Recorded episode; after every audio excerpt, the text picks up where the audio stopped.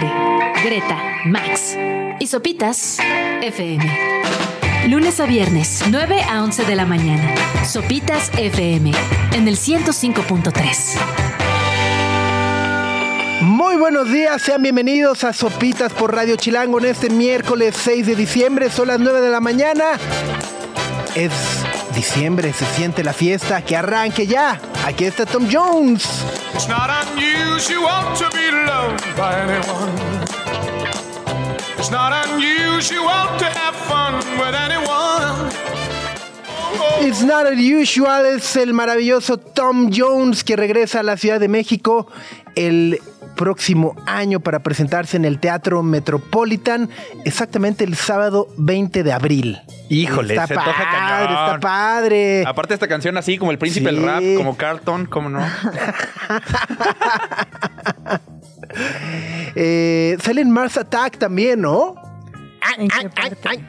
Ajá, Cuando sale así el ay, ay, ay, ay. Sí, sí, sí, sí, sí, es, es, es maravillosa esa escena. Pero bueno, el maravilloso Tom Jones. ¿Cómo estás, Max? Buenos días. Buenos días, Subs, con un poquito de frío, ¿no? Ahora sí no se asomó Oh, el sol sí, ni tantito. Ya, pero ya llevamos como una semana, ¿no? Sí. Espérate. sintió limpio. Gre, saca la cobija, algo. Ya de una vez, sí. ¿Cómo están? ¿Cómo les va? Ya, ya es miércoles. Eso me hace feliz a pesar del frío. Te escuchas, sí. Te escuchas muy feliz, muy animada. Así soy yo. Por pues. eso, por eso. A ver, ¿qué dije? Nada más que te escucho, o sea, te escuchas, te estoy reconociendo la alegría, el entusiasmo, todo.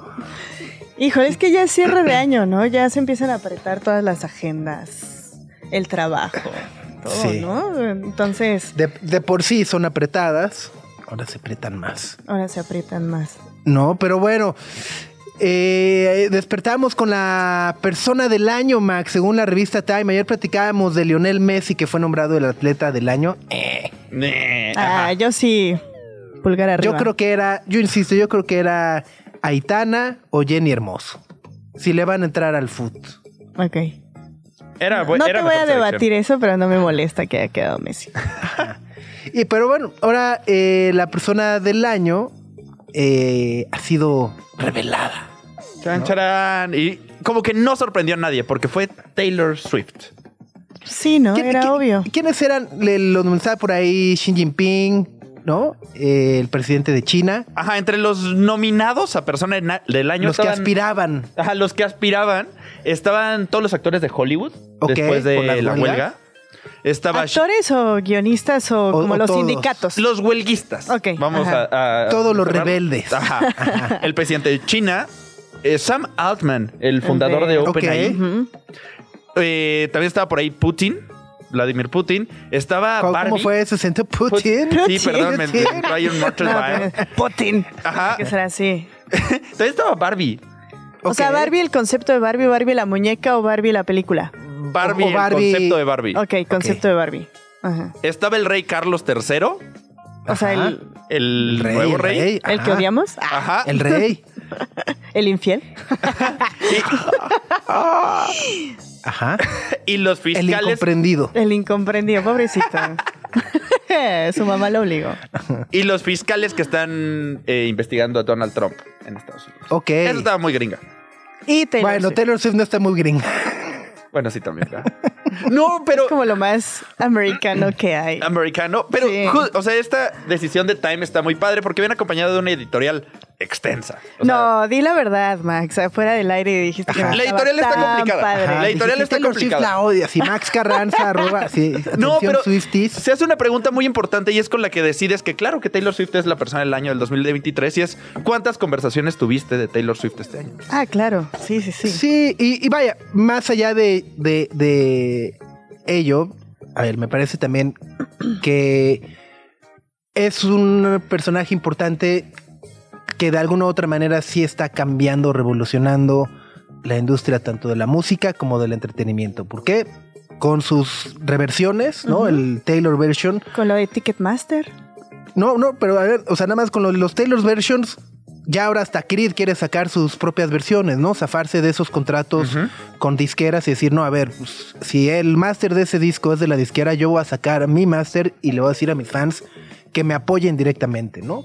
Con la película hizo exactamente lo mismo, fue de no voy a ir a trabajar con un estudio de Hollywood que me va a quitar una lana por algo que no merecen y se arregló directamente para distribuirla Con con AMC. AMC, con, con las cadenas de cines, ¿no?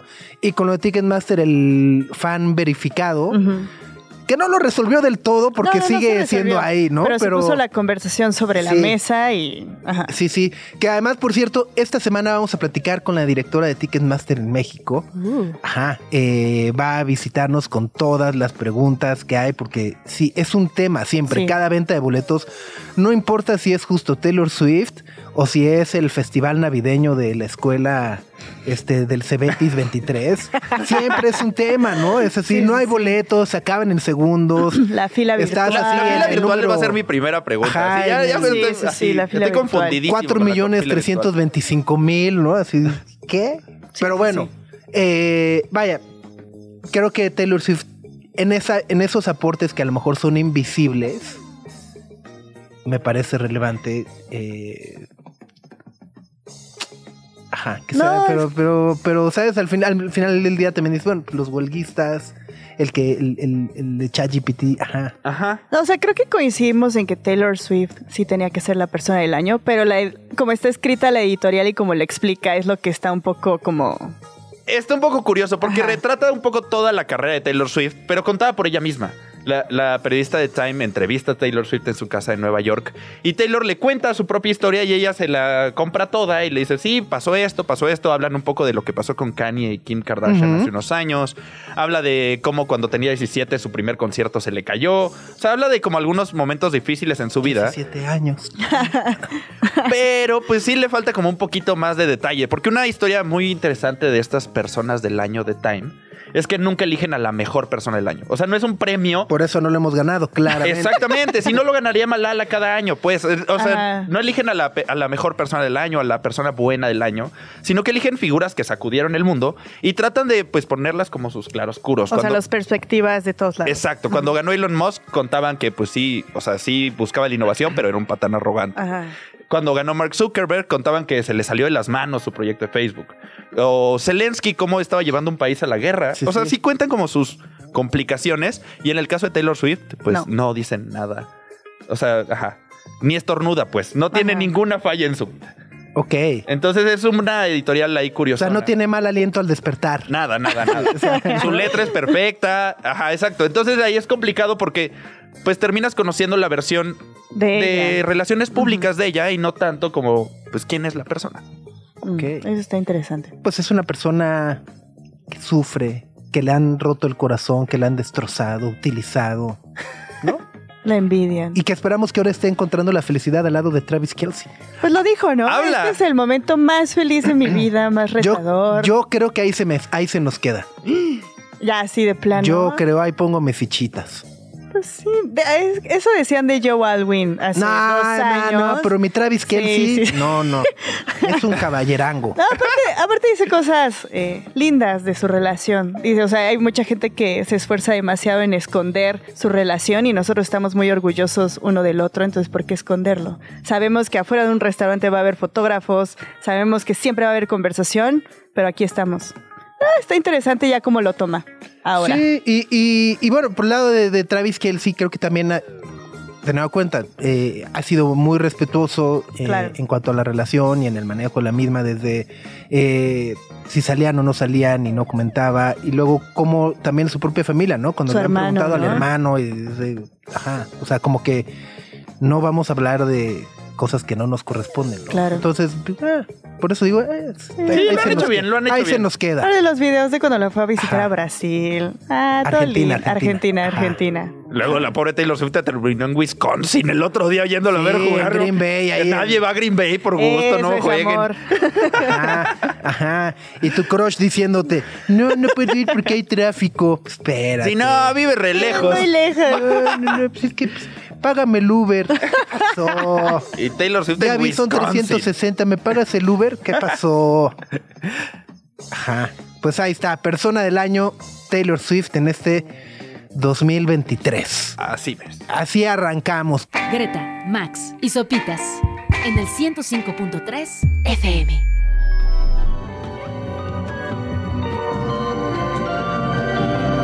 Wall of Ice es The Smile. Decíamos que hay indicios de que algo de Radiohead se estaría cocinando para el próximo año. Y esto es de acuerdo a lo que ha dicho Phil Segway, el baterista de la banda, que también esta semana estrenó un Tiny Desk concert. Tiny Desk, Ajá, ah. ajá. Entonces, ¿Andan bueno, lucidos? ¿Qué semanita? Andan ahí a full, ajá. Entonces, bueno, pues dice que siempre están platicando de hacer cosas, ¿no? Este, pues sí. Pues sí. O sea, le faltó el story de se vienen cositas, ¿no? el story ahí en el estudio, se vienen cositas. Pero bueno, es miércoles 6 de diciembre. El día de hoy tendremos en cabina a Sonia Chávez. Ella es fundadora de este maravilloso colectivo que se llama Soy Corredora. Es una iniciativa que busca promover el deporte con la toma de las calles, ¿no? A partir de una perspectiva de género y social. Y justo, bueno, esta semana estuvo en el Senado de la República, justo proponiendo, oigan, se- senadores, recuperemos las calles, los parques, los montes, iluminemos, pongamos pistas seguras. Mucho se habla de hacer ejercicio, pero eh, pues el ejercicio en México muchas veces es sinónimo de meternos a un lugar encerrado con máquinas. Como hámster, pues. Ajá, y lo que implica ¿no? hacer ejercicio en la calle, Los sobre costos, todo para las mujeres, ¿no? Exactamente, entonces bueno, justo pues vamos a estar platicando con Sonia Chávez de Soy Corredora sobre esta iniciativa y lo que viene. Se vienen cositas. Y nuestra segunda invitada es la politóloga y escritora Denise Dresser. Y ella nos va a platicar sobre su más reciente libro que se titula ¿Qué sigue? que es un texto que presenta algunas alternativas de pensamiento y acción ante las decepciones frente a la clase política actual y la que se viene en las próximas elecciones. Así que, ¿qué sigue en los próximos años? Esa es la pregunta que se plantea Denise Dresser en este libro. es que es brutal, ¿no? Además creo que es una pregunta que todos nos hacemos cuando escuchas el spot de gelatinas y, ¿no? Dices, Sí, sí, dices, sí. ah, ya, pues, chale, ¿qué vamos a hacer? ¿Qué va a pasar? ¿No? Este, y, y bueno, más ahora en las cenas navideñas que seguramente estará también el...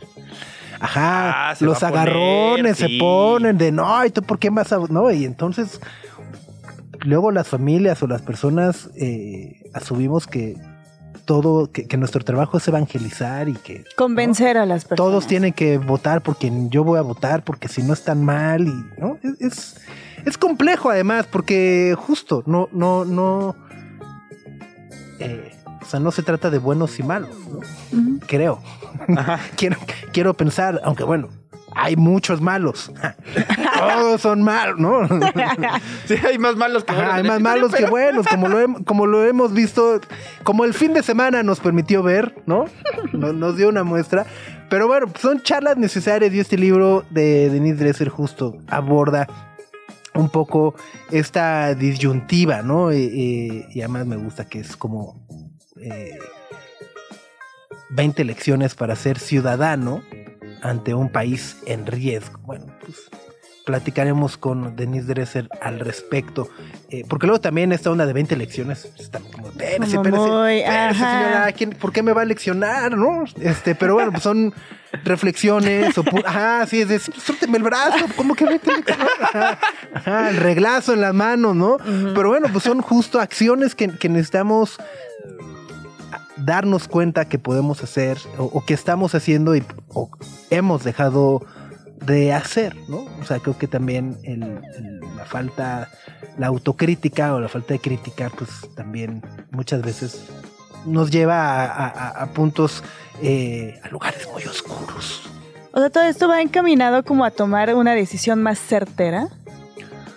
Sí, ajá. Ok. O sea, decir de, pues. ¿Para dónde me ¿Ahora qué arrimo? hacemos? Ajá, Ajá. ahora, pues ahora, ahora qué sigue, ¿no? Es terrible escuchar el, el menos peor.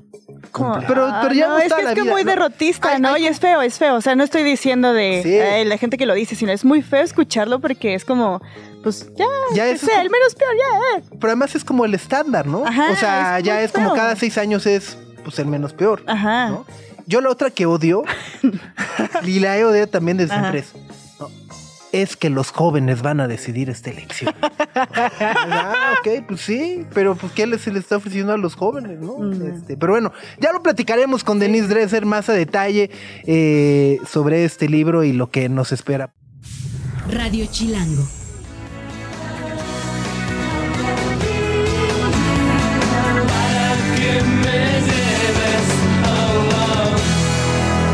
Te llevo para que me lleves es Gustavo Cerati del Amor Amarillo que cumple 30 años o que cumplió 30 años en este 2023 y que además hace unos días su hijo Benito Cerati hizo ahí una versión muy bonita.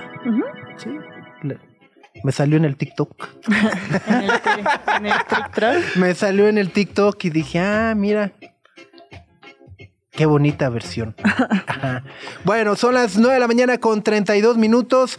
Si no les dolían las rodillas con esa, ¿no? Con el dato de los 30 años del amor amarillo, probablemente después de esta charla de correr, correr, correr, nos, nos, nos duelan más. Está con nosotros Sonia Chávez, fundadora de Soy Corredora, este maravilloso colectivo que busca inspirar, motivar eh, y apoyar a todas las mujeres que quieran salir a correr, hacer ejercicio y sobre todo creo que además es está enfocado en mujeres, pero creo que es el bienestar común, ¿no? El poder tomar las calles, aprovecharlas, eh, utilizarlas para, para algo más que echar corres, eh, coches encima, Sonia. ¿Cómo estás?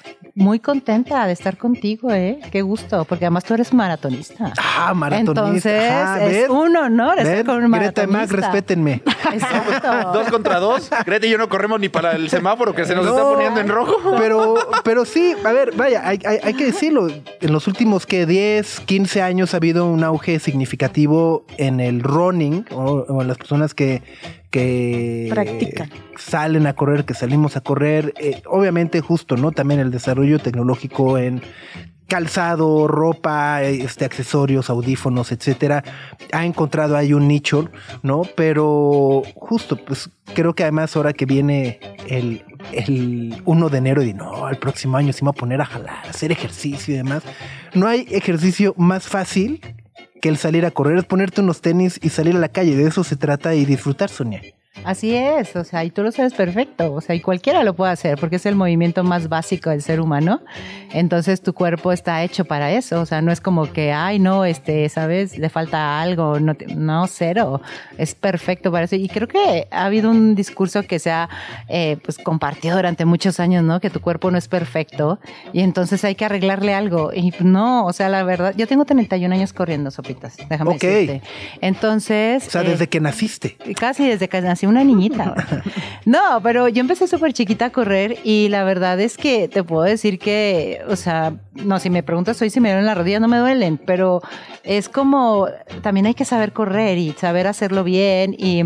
Y tú eres un claro ejemplo de ello. O sea, tú corres maratones, pero eres cero atascado. güey. En, en correr, en otras cosas. En otras cosas, en otras cosas a lo mejor no, pero en, en, en correr no eres atascado. Y eso Sí. está muy bien. No, y, y, a ver, cu- cu- cuéntanos justo cómo empezó, cómo empezaste Soy Corredora.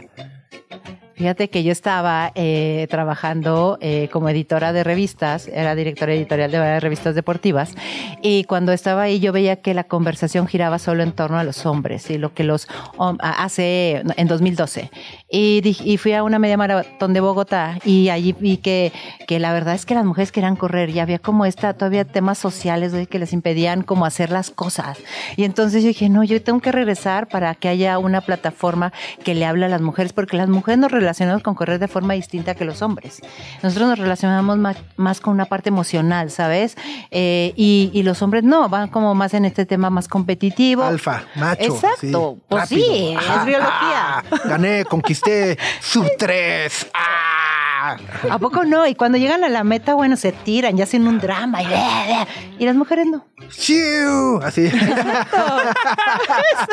te dan tu medalla y corres y ¡siu! Claro, te quitas la camisa y te avientas y así, pues claro, yo, lo, yo los he visto. Y entonces, y después de eso, la verdad es que regresé y, y lo que hice fue crear la plataforma justamente que giraba en torno a que las mujeres pudieran platicar sus experiencias y cómo conectaron con correr. Y lo que descubrí fue era, es que conectan de, una forma muy distinta en la parte emocional, ¿sabes? Porque utilizan a correr para eh, temas como de eh, subir la autoestima, ¿sabes? Como superar algún duelo, eh, una enfermedad, lo que fuera. Y, es muy distinto. Entonces, a partir de ahí, soy corredora, yo seguía trabajando como editora y dos años después, pues me salí porque ya esto era un boom muy grande. un- un trabajo de Sí, tiempo ya un completo. trabajo con tiempo completo y la verdad es que es, hasta la fecha tenemos 10 años. Este año cumplimos 10 años. Ah, qué padre. Y, y pues ahí seguimos. Oye, y el viernes eh, estuviste en el Senado de la República, Sí. justo en este conversatorio, eh, pues para decir, oigan, pues es que, pues, a ver, somos un país con obesidad. Nos piden que hagamos ejercicio, pero al mismo tiempo uno sale a las 6 de la mañana a hacer ejercicio y pues no hay alumbrado público, ¿no? Este, o sea, está el tema de inseguridad, necesitamos recuperar las calles, los parques que estén habilitados, pistas, los senderos, ¿no? Que luego también vas así de, este, fui al desierto de los leones y me asaltaron, ¿no? Así de, ajá, cuac. Eh, ¿Qué tal? La verdad es que fue un conversatorio súper productivo porque tuvimos como panelistas a varias corredoras de distintos niveles de condición física, eh, unas incluso exatletas olímpicas, panamericanas y Ironman. Y la verdad es que te puedo decir que lo que vimos fueron cuatro cosas que me parecieron súper destacables. De, a ver, las mujeres ya lo hablamos, pero entre nosotras, pero nunca habíamos llevado la conversación, ¿sabes?, a un lugar así. Eh, uno era eh, la parte de seguridad, que es básica. La, eh, la otra era los roles de género en las deportistas. No es lo mismo cuando un hombre sale a la calle, incluso a, a correr, ¿sabes? O como eh, las mujeres, una de las cosas que más me llamó la atención fue que decíamos, las mujeres estamos cansadas de estar cansadas. ¿Por qué? Porque los roles de género son muy distintos, ¿sabes? Incluso para el deporte. Luego tenemos la parte de la maternidad y el, el ejercicio, que también es otra historia. Y luego la parte de patrocinios y apoyo para atletas que están dándolo todo. Entonces, ¿cómo queremos que haya más deportistas que vayan si eh, no estamos apoyando, sabes, a, a estas mujeres que quieren destacar? Entonces, lo que hicimos ese día en el Senado fue después de todo esto, eh, el eh, próximo año nosotros Ahí fue la presentación, pero el próximo año, en enero, ponemos en marcha Adopta un Atleta, que es justamente que va a eso. Es uno, la- a ver, no podemos esperar que, que, sí, que el gobierno nos haga caso y todo, pero también nosotros tenemos que accionar. Y, lo que hicimos fue, van dos vertientes, una que es la parte de, de, eh, vamos a apoyar a las, a las chicas que quieran cumplir un sueño. Hay y te pongo el caso muy tan simple como de, es que quiero ir al maratón de Boston, califique, pero no tengo para el avión. Claro. Y entonces, bueno, entre todas te vamos a cooperar o vamos a buscar la manera de que alguna marca te apoye para que vayas al maratón. Eso es lo que vamos a hacer el próximo año para las chicas que van en este nivel de, del alto rendimiento. Y para las que no vamos al alto rendimiento, vamos a tener talleres y conversatorios para trabajar la parte mental. Entonces, de eso va y eso, eso fue lo que fuimos a hacer al Senado. Oye, y la, la plataforma además eh, me, me gusta mucho porque justo no es, eh, no es el cómo correr un kilómetro en menos de tres minutos, ¿no? Sino que justo te va llevando de la mano de, a ver, eh, en mi experiencia, platicando con muchas personas, sobre todo, sobre todo curiosamente mujeres, me dicen, "No, es que a mí no me gusta correr, me aburre. No, no, o sea, no, es más, ni sé, ¿no? O sea, literal, es de, Sí. ni sé, me aburre, me cansa, no sé cómo entrarle, ¿no? Y en soycorredora.com justo como que llevas esa guía, ¿no? No es, no es un tema, insisto, de ja, cómo acabar un maratón en un sub 3 y, ¿no? Y ponerte así, Ana Gabriela Guevara, bien acá, ¿no? Sino, No, ajá, sino a ver, ¿cómo, va- cómo sales de tu, de tu cama a correr un kilómetro, tres kilómetros, cómo complementar además eh, la alimentación. Vi por ahí una receta de gelatina de mamey que dije, ah, mira, esa se me antojó. ¿no? O sea, te- es una plataforma muy completa. Sí, sí, la verdad es que lo que buscamos es que las mujeres no tengan pretexto, ya sabes, a ponerles, digamos, la alfombra así, mire, pásele, para que venga a probar lo que es correr. Y por eso hacemos estos entrenamientos abiertos, por eso hacemos estos, eh, eh, por eso te pedimos que te registres y te mandamos tu plan de entrenamiento gratuito. Ya si quieres- Gratis, ajá. Ajá, ya si quieres algo más personalizado, bueno, pues ahí sí tiene un costo de inversión, pero, pero el, el resto, o sea, la verdad es que lo que queremos es que lo pruebes, sabes, que te enamores y que entiendas para qué lo estás haciendo. A mí la parte más importante es para qué lo hago.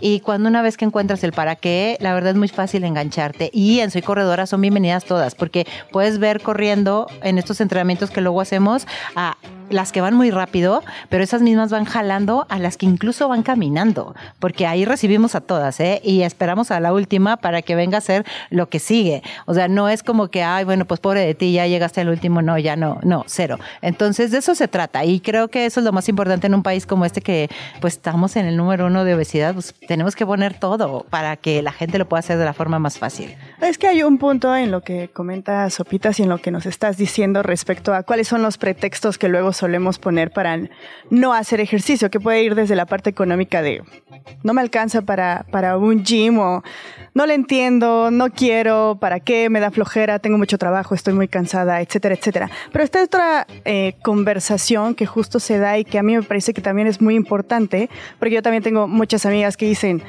no voy a pagar un gimnasio porque no quiero gastar en un gimnasio porque no puedo, no me alcanza, pero me da miedo salir a la calle a correr.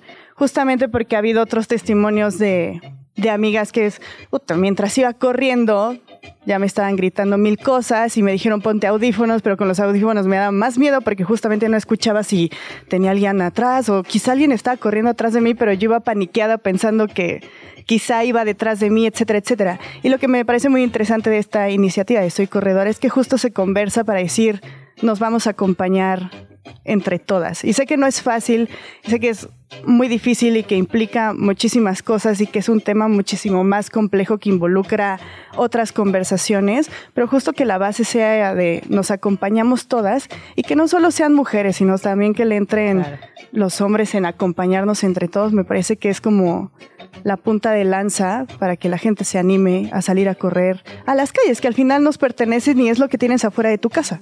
Es que además es eso, o sea, es como, a ver, es la calle, es pública, o sea, yo puedo correr ahí. Por eso también nosotros, eh, nuestros entrenamientos y todo, eh, eh, o sea, lo hacemos en, en, la vía pública, porque decimos, es que justo esto es lo que tenemos que hacer, ¿sabes?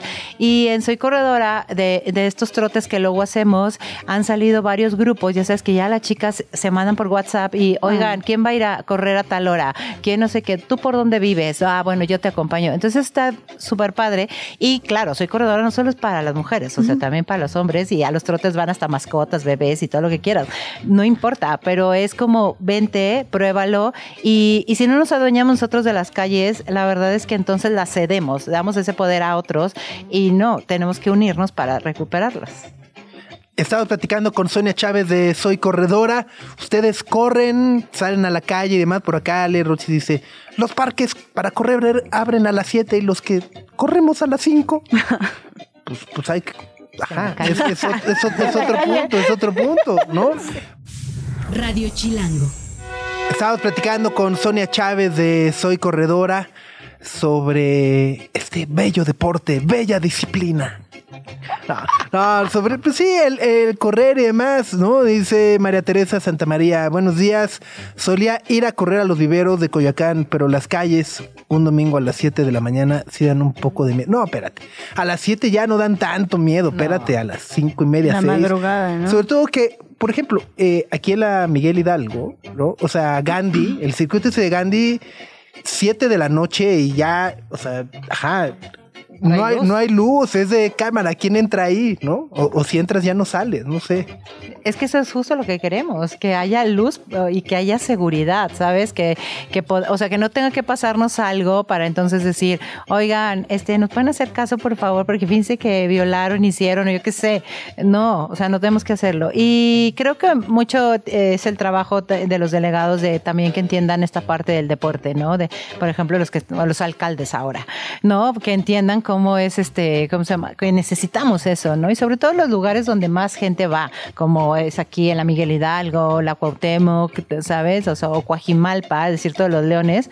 Pues claro que tenemos lugares hermosos para correr, pero pues si no tenemos eso. Pero deberían de ser todos, ¿no? Todos, Digo, todos. O sea, entendiendo espacios que es, en las que sí se permitan, pero no solo ciertas zonas, porque justamente complican también la práctica. Porque era lo que tú decías, o sea, yo quiero que salga a correr por mi casa, pues al final son un poco unos tenis y salgo, Ajá. pero si encuentras que no hay seguridad, no hay luz, no hay nada, o sea, pues eso, eso imposibilita el tema. Entonces, Es eso, es como, a ver, el deporte siempre va a ser algo que beneficia a una sociedad y, y te- y creo que tiene que ser algo importante, que por eso trata, por eso hicimos este conversatorio, para poner el tema en la mesa, porque no estamos hablando de, ya sabes, equipos de fútbol y esas cosas, no, güey, es para que la gente se mueva, ¿sabes? Entonces, eh, creo que por ahí, espero que esto sea el inicio de algo que en lo que podamos nosotros eh, hacer diferente y que más mujeres se puedan animar a correr.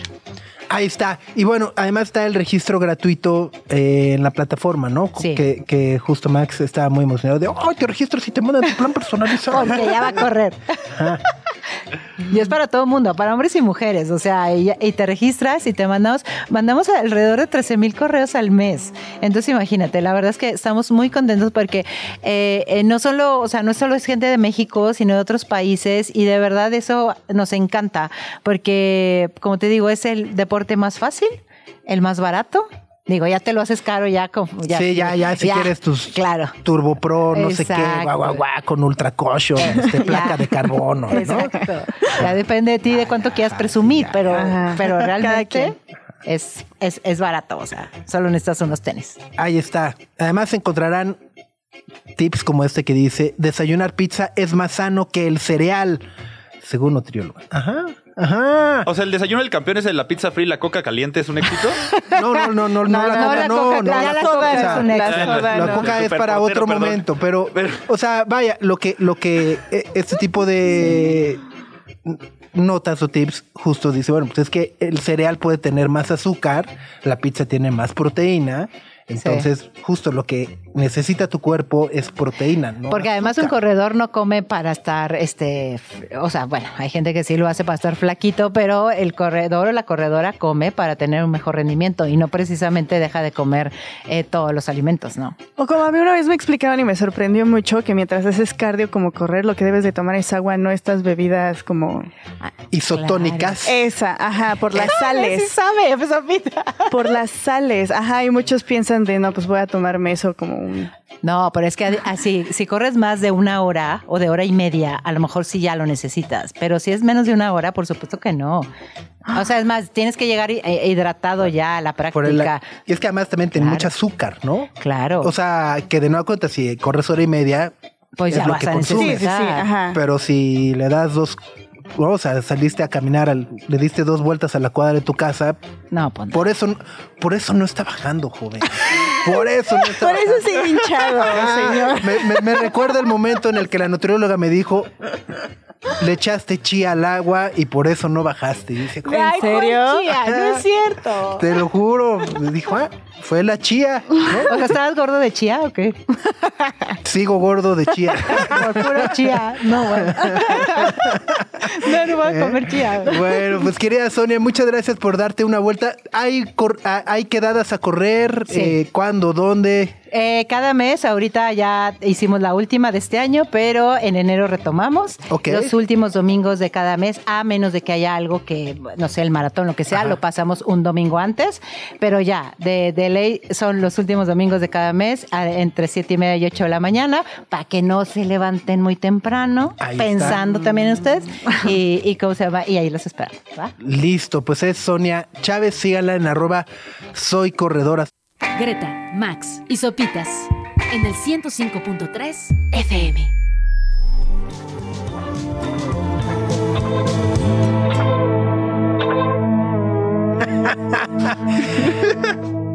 Ay, esto es de Luisa Almaguer, se llama Güey.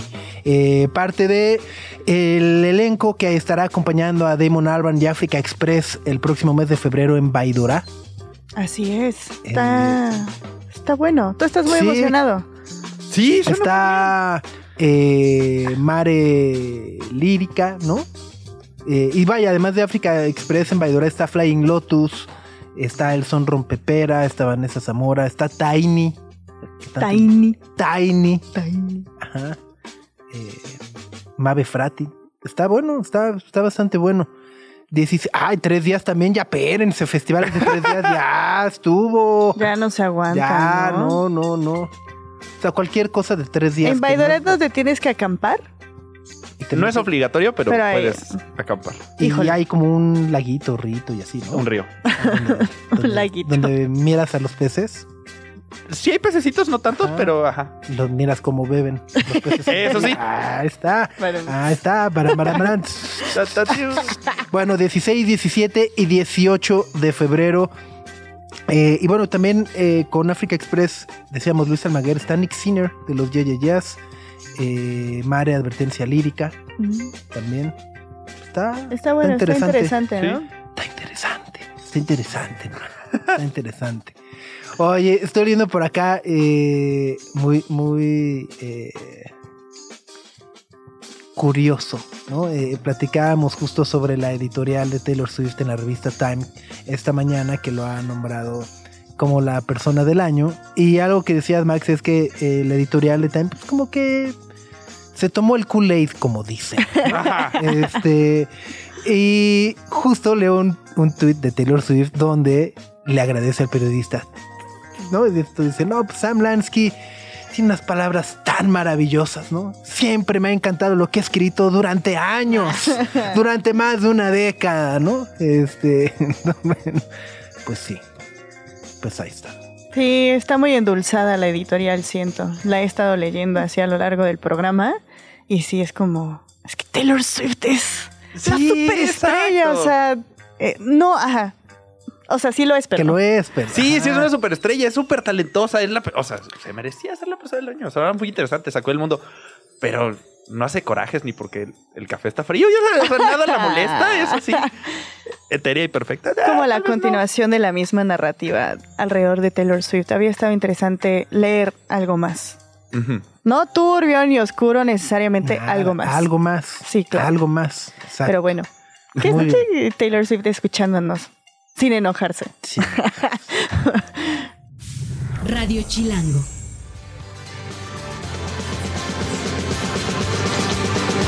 Ladies James, parte del cartel del Vive Latino 2024 y de acá se pasarán a Guadalajara. No, primero en Guadalajara, el viernes 15. Ah, y por ellos eso digo. Tocan Ajá. el 16 en el Vive. Exacto, viernes Guadalajara, sábado DF, todo fine. DF, qué Sí. retro. Pues es James. ¿Cuántos años llevamos que ya es CDMX Ciudad de México? Como 10, Ah, ¿ya tanto? no, como 8, ¿no? No sé. No sé. ¿Tú no te acuerdas? Pero bueno? No, Vive, Vive Latino dos días, gracias. 2015. 2015. Ajá. Casi 10, 8. Ah, 8, 8. Ok. Pero el Vive Latino, ¿qué? ¿Dos días todavía? Dos días, ajá. ¿Se acuerdan cuando lo intentaron hacer de 3 y hasta de... Hubo una vez de 4, si no me equivoco? Qué rudo. Sí, que empezó, que fue Morrissey jueves, Eh, ¿no? Morrissey jueves canceló. que canceló. ah, es el que ah. Pero ya de cuatro, era así de, ajá, de, ay, cuatro, espérense, ¿no? Era jueves, viernes, sábado y domingo aquel sí, vive. sí, sí, sí, Ah, sí, sí, cero sí. me acuerdo. Morrissey canceló y el jueves lo terminaron O sea, como hace cuántos años. ¿Qué, 2014 por ahí? Por ahí. 2013, Ya. 2014. ¿13? 2013 por ahí, sí. Sí, Híjole, sí, sí, qué bueno que no quedó. Pues sí. Pues ahí está. 16 y 17 de marzo del 2024, el Vive Latino, el, el próximo año. Es 6 de diciembre. Está, está dura ya empe- la- empezar a sobrevivir sin villancicos, ¿no? Sí, sí, sí. Ahorita ya de la Virgen está fallando", ¿no? Así. Eh, pero me gusta además, mm, no sabía que existía hasta este año este juego que se llama Wamageddon. Guamagedón. Whamageddon. Ok. Ajá. Y que básicamente consiste en sobrevivir diciembre sin escuchar las Christmas de Guam. Ay, pero ¿por qué? Son bonitas, ¿no? Es, sobre, es subsistir, es sobrevivir. Ok. Ya el día que la escuchas, pierdes. Pierdes. Pierdes. Y en las reglas, eso sí, se estipula que puedes escuchar remixes o covers. Ok. O sea, si, si te toca, ajá, ¿no? Este, la libras. Ajá. Pero la de Guam es, ajá, Así, ya perdiste. ¿No entra la de Mariah? Este. No, es que no, ese sí sería un reto. ¿estás Ese Eso de es imposible. Ayer lo escuchamos camino a la oficina. Sí. Pero es la de All I Want for Christmas Ajá, is You, sí, sí. ¿no? Eh, pero ese sí sería un reto. Ese sí. Esa es no igual la de Mira cómo beben los peces en el río, ¿no? No sé, esa la- no la ponen en la radio, ¿sí? Y si la ponemos. Ah, Sí, ¿no? Y ahorita les vamos a poner una de One para que todos pierdan. chin. Para que todos pelas. Ajá. Pero me gusta el Guamageddon. Guamaquedón. No le había entendido. Ajá. Ya. No. ¿Tienes villancico favorito? Eh, no, ¿eh? No. ¿Tú? No, tampoco. Tampoco. La del de hecho, año no me nuevo, gusta ¿no? ninguno, pero Son si difíciles, ¿no? Ajá. Pues sí, es- o sea, campana sobre campana o Ah, noche de paz. O la de Robopom Pom. ¿Cómo se llama? rum, niño del tambor.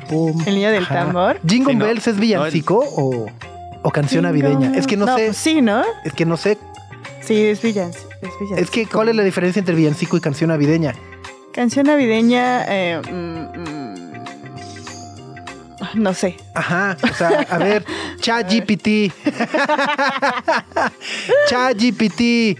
Aparentemente, un villancico está relacionado con la parte religiosa de la Navidad, no solo con la festiva. Ah. Sí, no habla sobre. que sé que- o sea, y ¿por No qué sé si era un pez que vive en el río o un camino por- a Belén. ¿Por qué hiciste ¿Cuál la de coreografía de la calle de las sirenas? Si alguien Si está en YouTube, por favor, haga vieron un la GIF. coreografía de Gre bailando la calle de la sirena. Pretendía ser un pez. Pretendía ser un pez. Pero mira, no, no. Ajá. Ok, según ChatGPT, la diferencia entre un villancico y una canción navideña radica en su origen y estructura musical. Ah, o sea, también. Del estructura. villancico es un género musical que surgió en la península ibérica durante la Edad Media. Inicialmente no estaban vinculados específicamente a la Navidad y podían tratar diversos temas, pero con el tiempo se asociaron principalmente con esta festividad. Ándale. Eh, la canción navideña pueden provenir de diversas culturas y tradiciones musicales de todo el mundo. O sea, nos. Y es el chat GPT for el, o sea, el, El chido. Ajá, ajá, el chido, el de paga. El chido. Ajá. El, el que está actualizado, pues, ¿no? Porque el otro nomás es hasta el 2021. Ajá. Ajá. Este es el que está actualizado. Dice, en resumen, mientras que el villancico es un género musical específico con raíces en la península ibérica, las canciones navideñas son un concepto más amplio y diverso, abarcando una variedad de estilos y orígenes culturales. Más moderno, pues. Exacto. Ya. ¿no? Ahí está. O sea, más mi burrita sabanero, menos. No, mi burrito es sabanero es villancico, ¿no? villancico. O Sí, sea, sí, sí, sí. Mariah Carey, Wham. Esos ya son canciones navideñas. Exacto. Pues, bueno. Día 6 hemos sobrevivido hasta ahora A Wham. el Guamageddon. ¿no? El guamazo. Exactamente. Greta, Max y Sopitas en el 105.3 FM. Y ya está con nosotros Denise Dresser. Qué gusto y qué maravilla poder platicar contigo, Denise. ¿Cómo te va? Estoy muy bien, muchas gracias por invitarme, feliz de estar aquí. Al revés, estás presentando un libro que justo te, decía desde que lo había anunciado, por eso te mandé ahí un mensaje de, oye, creo que es un libro que necesitamos platicar todos porque estoy seguro que en estas épocas preelectorales, aunque son electorales, eh, pues todos estamos Llevan un año siendo electorales. confundidos, aturdidos, preocupados eh, y sin, sin saber qué hacer, ¿no? Eh, o cómo reaccionar o, o qué postura debemos tomar y demás. Y bueno, pues justo por ahí scrolleando me encuentro con este libro que se llama ¿Qué sigue? 20 lecciones para ser ciudadano ante un país en riesgo. Y es tal cual, o sea, suena, suena muy duro decirlo, pero cuando vemos las noticias todos los días decimos, pues sí, es que este país está en riesgo constante. Está en riesgo y lo escribí precisamente porque yo soy profesora. Eh, llevo muchos años siendo maestra universitaria y eh, me doy cuenta que eh, para empezar mis alumnos no se acuerdan de dónde venimos. Ellos no vivieron bajo el PRI autoritario, no saben lo que era eh, una elección sin credencial de lector, sin tinta indeleble, sin un padrón confiable, creen que el INE siempre ha sido lo que fue y escribí el libro ante la urgencia de, de, dar una especie de pedagogía democrática para explicar, oigan, no podemos regresar a eso, porque yo soy miembro de una generación que salió a las calles a marchar para que hubiera elecciones libres, limpias, justas, para que hubiera un Instituto Nacional de Acceso a la Información. De hecho, una de las tareas en mi clase de Política y Gobierno de México, no puedes eh, recibir calificación si no averiguas primero quién es tu diputado o diputada y le escribes una carta porque implica vigilarlo o vigilarla todo el semestre porque pues, esa persona es tu empleado. Y segundo, tienen que hacer una petición al INAI usando la ley de transparencia, que es un instrumento ciudadano. Pues, Max, 10, ya sacaste 10, Max. ya, ya, constante. Max, espero que todos los días hagas peticiones de información. Aprobado. Pero no, le escribo diario a mi diputado, eso sí. Eh, no, no, no, es una vez al semestre, pero tienes que vigilar si asiste, si vota, etcétera. Y me di cuenta en clase que eh, los últimos 20 años, digamos, desde la transición política electoral que se dio en el año 2000, en la que el PRI perdió el poder y eh, se eligió a Fox.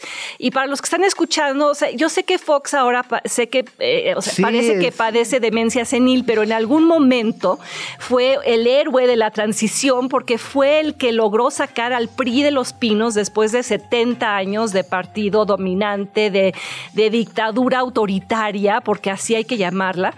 Y eh, en los últimos 20 años en clase ya hablábamos de eh, del Congreso, del INAI, de cómo funcionaba el Instituto Nacional Electoral, del papel de la Suprema Corte, de los medios independientes.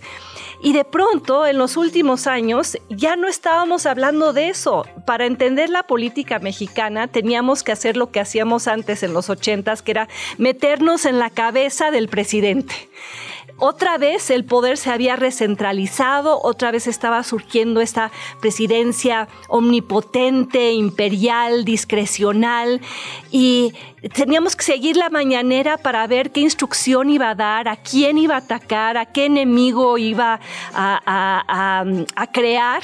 Y eso me parecía una regresión que yo necesitaba explicarle a mis alumnos para que no fueran seducidos por este regreso al autoritarismo disfrazado de transformación.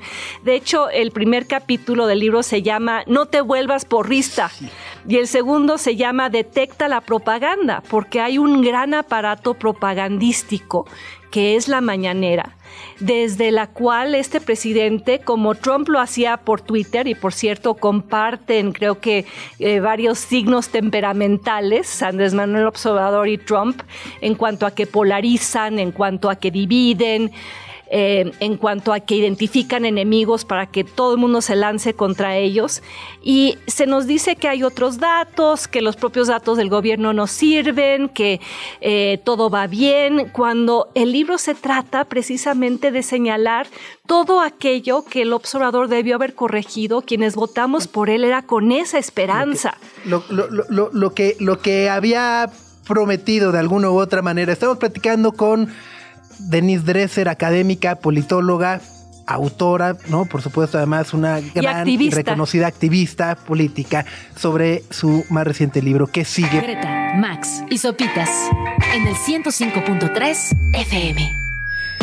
10 de la mañana con 30 minutos. Seguimos platicando con Denise Dresser, autora de este libro que ya está en todas las librerías. Se llama ¿Qué sigue? 20 lecciones para ser un ciudadano ante un país en riesgo. Y justo mencionabas uno de los primeros capítulos que además creo que en esta época de fiestas decembrinas, ¿no? Este, justo decíamos, las, las charlas familiares luego se ponen bien difíciles y con amigos que eh, tristemente dejan de ser amigos, a lo mejor como vaya, tú también lo, lo, retratas en este capítulo, ¿no? De, de, conocidos, amistades que por diferencias de puntos de vista, en vez de debatir o de aceptar y, decir, no, decir, está bien, no estoy de acuerdo, pero respeto tu punto de vista, tienes derecho a una opinión todo chido, de repente ya es, este, no me vuelvas a hablar en la vida y, y- Sí, sí, eh, y vieja loca, ¿no? Y demás, espérense.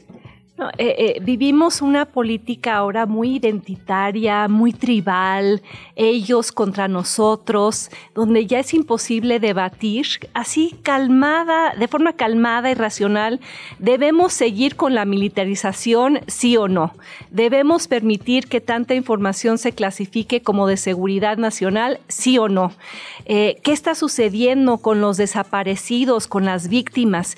Y eh, el libro dice, se llama Lecciones, pero no quiero que lo interpreten como, ah, te voy a... eh, eh, te- Como- como yo tengo una posición de superioridad moral y te, te voy a enseñar lo que debes pensar.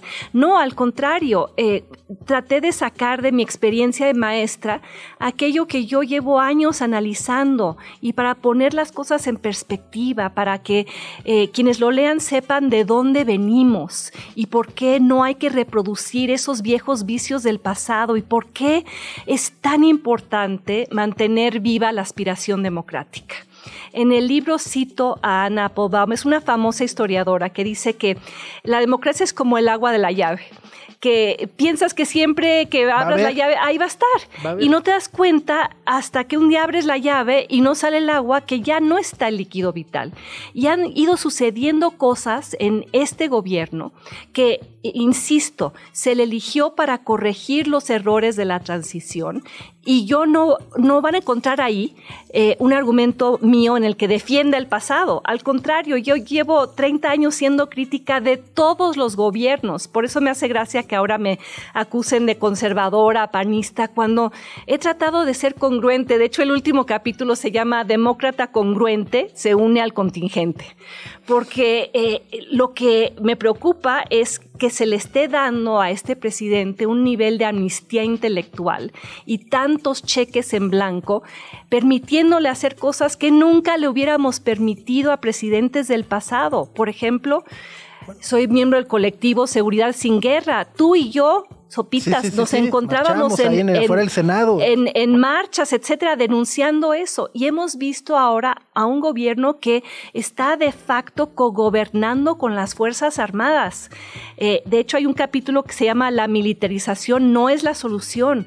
O le hubiéramos eh, permitido a Felipe Calderón hacer una consulta popular, de las cuales se ha abusado en este gobierno, y es un instrumento de, de democracia participativa muy importante, por el cual muchos luchamos, pero le hubiéramos permitido hacer una consulta popular con las casillas eh, localizadas fundamentalmente en estados conservadores del Bajío, una consulta sobre el aborto y que luego eh, eh, pues esos estados salieran a decir pues no al aborto y que hubiera dicho, ah, el pueblo ya habló y esto es vinculante, jamás se lo hubiéramos permitido.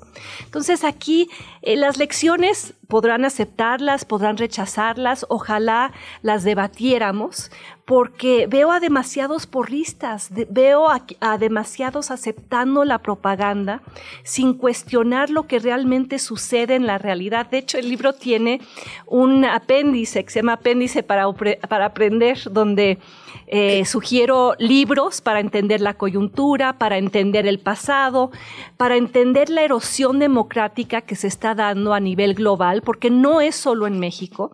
Y luego tiene algo que se llama numeralia del dolor que es un mapa de la República con los números que reflejan los números de la portada. La portada es una república. Y ahí está la numeralia de los feminicidios, de los desaparecidos, de Tlatlaya, de la guardería BC, de Ayotzinapa, para recordarnos que la transformación no lo ha sido tanto. Y lo que me preocupa es que se estén aceptando cosas que en el pasado nos parecían inaceptables, porque se compra esta propaganda de que eh, esta preocupación por los pobres, defensa de la soberanía perdida y rechazo del neoliberalismo. Cuando hay menos pobres en el ámbito laboral, ha disminuido la pobreza por factores que explico en el libro, pero por otro lado tenemos ahora 50 millones de personas sin acceso a los servicios de salud. Tenemos un país militarizado, tenemos un país que se ha vuelto patio trasero de Estados Unidos aceptando eh, la devolución de migrantes a los que luego maltratamos. Y en muchas cosas este gobierno ha sido más neoliberal que sus predecesores. Y un ejemplo de eso, a la gente se le está dando 65 mil pesos para que reconstruya su propia casa en Acapulco. En lugar de una intervención del Estado que diga, vamos a reconstruir el puerto, vamos a crear eh, unidades habitacionales, es esta voucherización de la política social donde te entregan dinero, pero te quitan los servicios que antes el Estado proveía que son los hospitales, las escuelas, y no digo que eran grandes hospitales ni grandes escuelas. De hecho, llevamos un buen tiempo de un estado bastante disfuncional. El presidente tenía razón, eh, o sea, es un elefante raquítico, pero él le cortó las piernas, el tronco y lo dejó ahí varado. Y esas labores que antes hacía el Estado civil, ahora las están haciendo los militares sin controles civiles. Eh, y no hay un solo país del planeta donde darle más poder a los militares haya tenido un final feliz, ni haya eh, eh, ni, ni, ni, lleve a un escenario compatible con la democracia. Oye, Denis, y en el libro hay algo que se me hace muy interesante. Ya lo mencionabas ahorita de este tribalismo o de estas identidades que se han empezado a discutir cada vez más. Y durante el libro, cuando mencionas de izquierda o de derecha, hasta usas comillas. Y se hace muy interesante porque es esta confusión en la que hoy ya nadie sabe ni qué cuernos es de izquierda, ni qué cuernos es de derecha.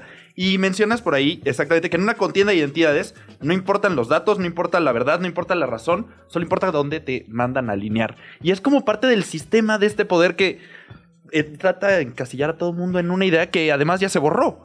No, y, y, te, pon, te meten a una tribu o te meten a una clasificación. Ah, no, ya no voy a escuchar a Denise Dresser porque es conservadora o traidora o enemigo del pueblo cuando eso no es congruente ni con mi trayectoria ni mi biografía. Esa es una construcción que ha hecho el propio presidente de la República.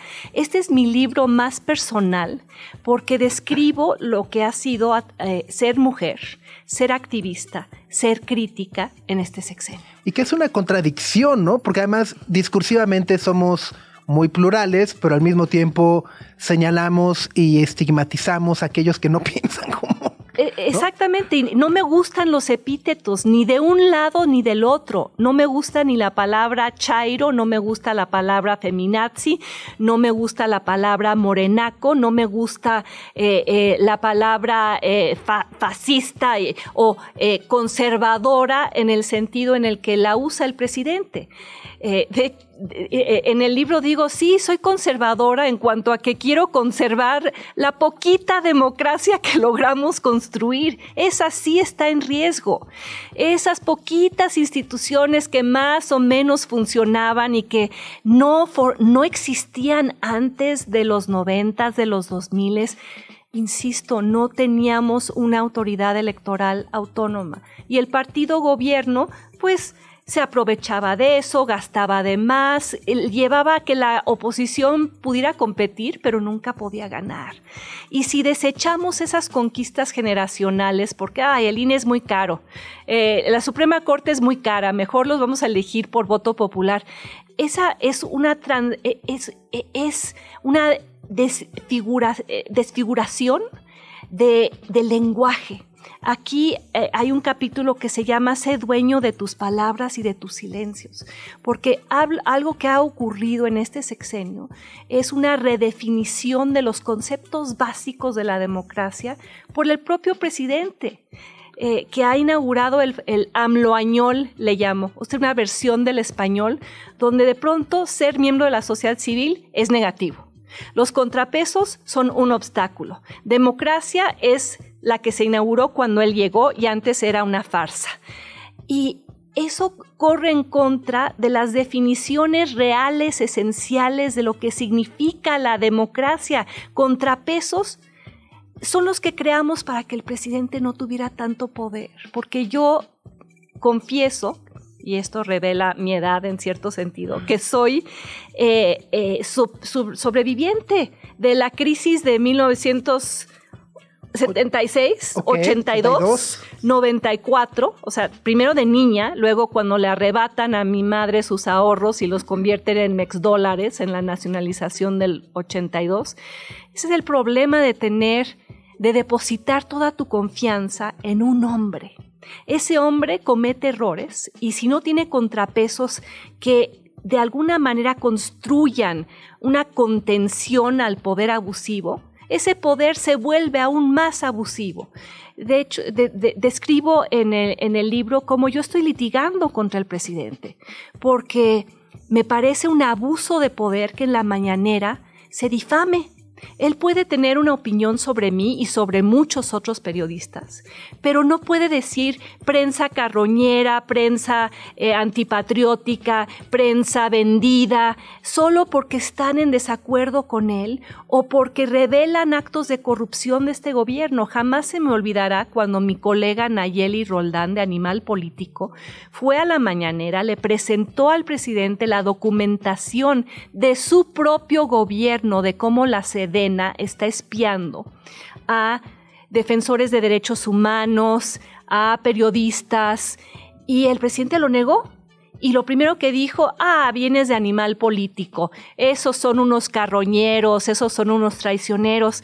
Yo estoy litigando un amparo con eh, eh, el objetivo de sentar precedente para proteger a todos los demás que han sido difamados en la mañanera, porque además no hay derecho de réplica. Ya lo vimos con Xochitl Gálvez, y no es que yo sea partidaria de Xochitl Gálvez, pero un juez le ordenó al presidente darle derecho de réplica y él dijo que no. Y a mí no me va a dar derecho de réplica de las 112 veces en las que ha desfigurado mi trayectoria personal diciendo cosas sobre mí que son falsas.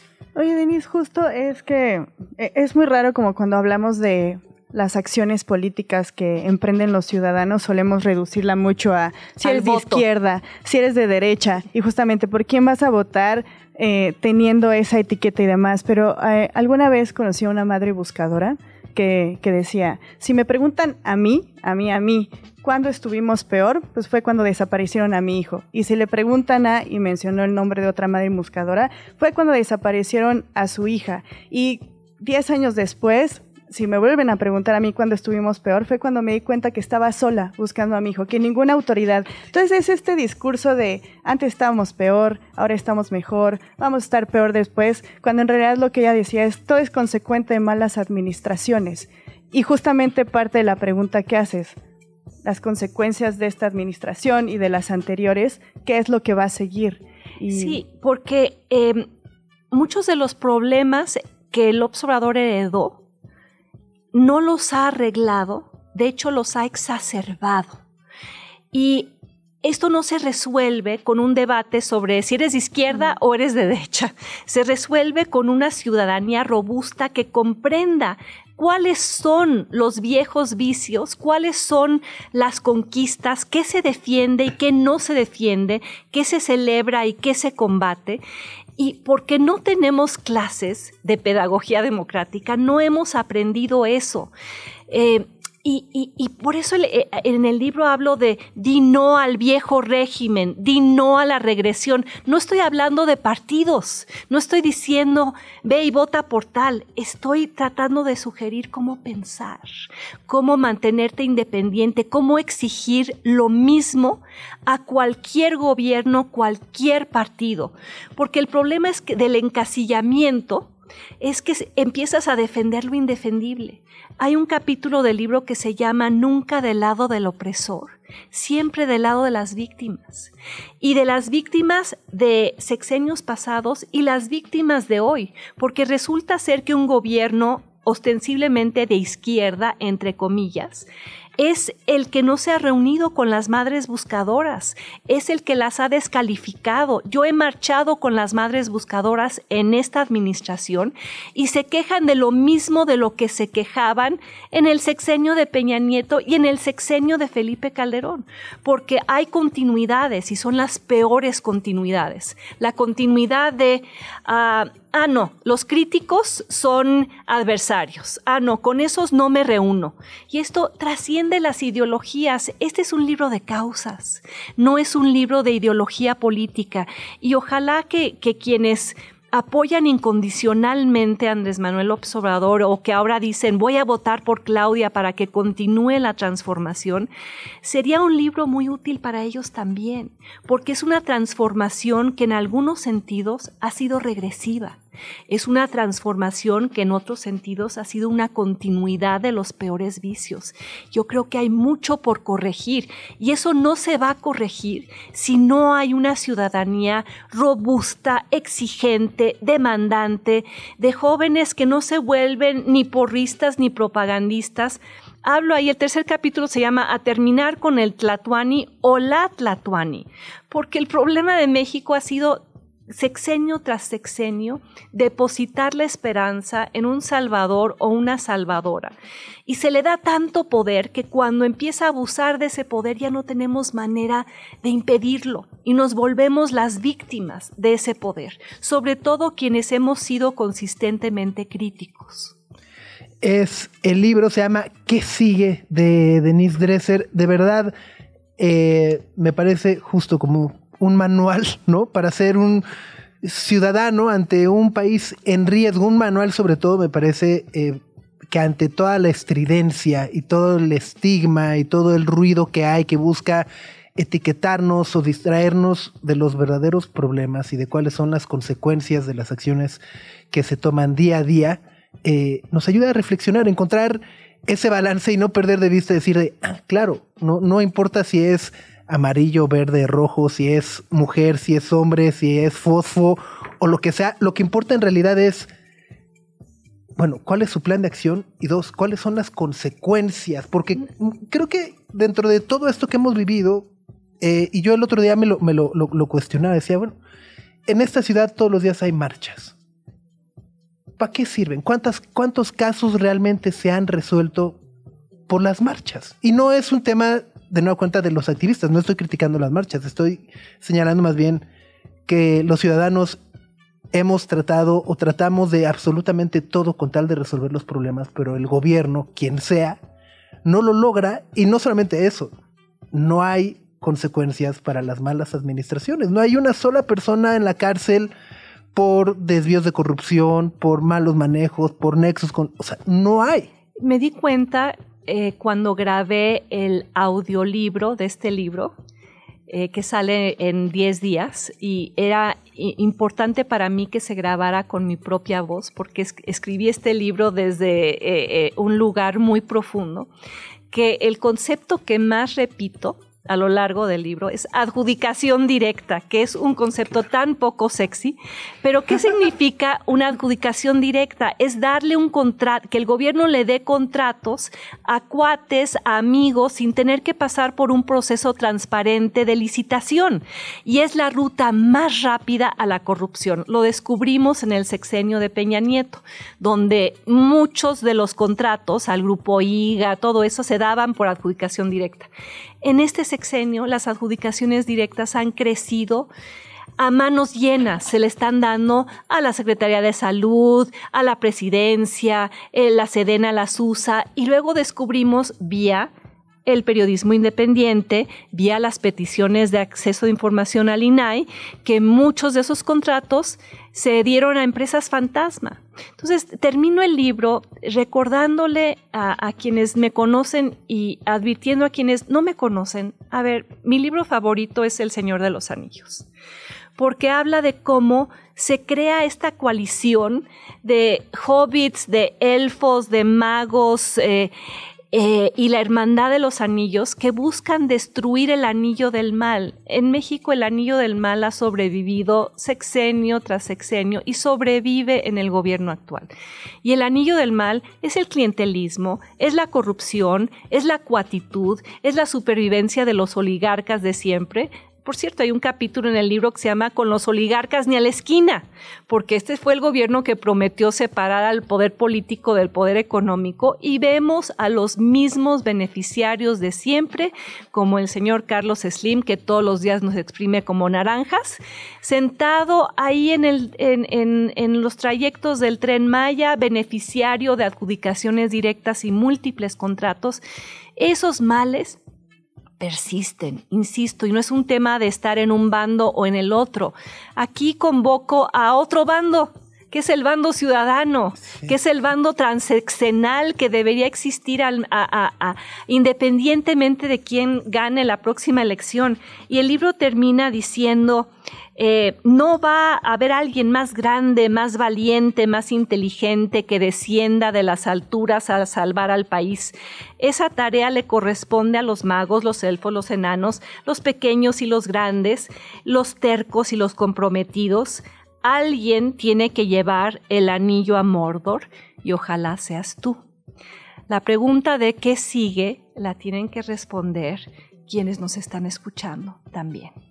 Es que justamente creo que ya desde hace meses se ha ido como definiendo y planteando cuál es el escenario y ni siquiera sé qué palabra utilizar, pero también se ve que va a ser muy conflictivo y va a ser muy retador y nuevamente van a existir todas estas divisiones entre fifís, chairos y quién es más inteligente que el otro a partir de por quién vas a votar o incluso si no vas a votar también existen ciertos ataques. Pero independientemente justo lo que dices de quién quede, este libro también funciona para entender cuáles son las problemáticas que se están heredando, cuáles son las que no se están solucionando en lo que en lo ¿Cuáles se que han vuelto recurra- incluso peores en los últimos Ujú. años? en lo que transcurre la administración y cuál es el papel de la ciudadanía para aprender a exigir y reconocer cuáles son esos problemas. y habrá que seguir marchando. Eh, yo marcho constantemente y cuando me dicen las marchas no sirven de nada, ver, yo salí a marchar en defensa del INE, con todos sus errores. En mi libro pasado, Manifiesto Mexicano, había un capítulo que era una crítica a los errores del INE, pero es mucho mejor que exista a que no exista. Y ojalá no se compren esa narrativa tramposa de que, ah, no, mejor que el gobierno lleve a cabo las elecciones porque serían más baratas. Eso nos regresa al viejo prismo. Esa marcha del INE creo que fue impactante tanto para el presidente como para la Suprema Corte, como para ciudadanos que nunca habían salido ni a la esquina a marchar. Ma- Las marchas tienen consecuencias. Alertaron sobre la importancia de Ayotzinapa, alertaron sobre eh, e- e- esa concentración mediática abusiva que llevó a Yo Soy 132. Yo recuerdo haber estado ahí con mis alumnos marchando e hice mi cartulina de eh, voto mata copete, ¿no? Porque el tema aquí exigirle a Peña Nieto que democratizara los medios. Y de hecho, a, partir de ahí es cuando yo entro a la hora de opinar en Televisa, que jamás me habrían invitado ahí de no haber sido por esas marchas. Y yo pensé, bueno, pues yo que llevo tanto tiempo criticando que no hay espacios en los medios, pues si me ofrecen este lo voy a usar. Y mi condición siempre fue, yo voy a seguir criticando a Televisa en la propia mesa y fuera. Y lo he hecho así. Y recuerden las feministas que nos están escuchando. Hoy hay dos mujeres candidatas porque el feminismo ha sido uno de los movimientos más transformadores a nivel global y, y logró ser transformador precisamente tomando las calles. Y habrá que seguir tomando las calles. Y, por cierto, uno de los capítulos se llama Lo público es nuestro porque a mí militantes enojados de Morena me sacaron a golpes y a gritos del Zócalo cuando yo estaba marchando ahí con madres buscadoras en contra de la militariz- militarización el 2 de octubre para re- recordar lo que había sucedido en el 68. Me sacaron del Zócalo, ese lugar donde yo ah, llevo años marchando para por una multiplicidad de causas como millones de mexicanos más. Y no debemos permitir que nos quiten los espacios públicos. Otro de ellos que hemos perdido, y quizá les parezca menor, pero a mí no, nos han quitado el acceso a Palacio Nacional. ¿Recuerdan lo que era Sí, sí. ir a ver los murales? Ir los fines de semana caminando por el centro, ir a, a- al Café Tacuba a comer enchiladas suizas a Sanborns y luego llevar a los niños a ver los murales o ir tú solo a contemplar pues la majestuosidad. Ahora hay que pedir cita e incluso cuando la he pedido te dicen que hay que pasar por 38 eh, eh, filtros burocráticos, etcétera, porque ahí ya decidió que vive el presidente en nuestro Palacio Nacional y se han ido privatizando otros espacios también. El hecho de que tengamos que nosotros ahora, eh, mucha gente, pagar por medicinas porque ya no las encuentras en el IMSS o en el ISTE, que eh, las madres buscadoras o el padre de Devani, la chica asesinada, tengan que contratar servicios periciales privados porque el Estado ha abdicado de su responsabilidad. Eso también es irnos arrebatando lo público y no lo debemos permitir. Ahí está. Pues Denise, muchísimas gracias por acompañarnos. Querido Max, gracias. Que tengan bonito Max, día. Gracias a todas las personas que nos sintonizaron. El libro se llama ¿Qué sigue? Es de Denise Dresser. Ya está en todas las librerías. Y pues seguimos platicando, Denise. Muchas, muchas gracias. Gracias a ustedes y ojalá muchos jóvenes eh, lo lean para entender de dónde venimos y por qué es su tarea, su responsabilidad, ser los hobbits que impidan que regresemos ahí. Ahí está. Nos escuchamos mañana en punto de las nueve. Que tengan buen miércoles. Adiós. Nuestra atención vive en muchos sitios de manera simultánea. Ya puedes desconectarte de este. Sopitas FM. Lunes a viernes, 9 a 11 de la mañana. Radio Chilango, 105.3 FM. Radio Chilango. La radio que... Viene, viene, ¿eh?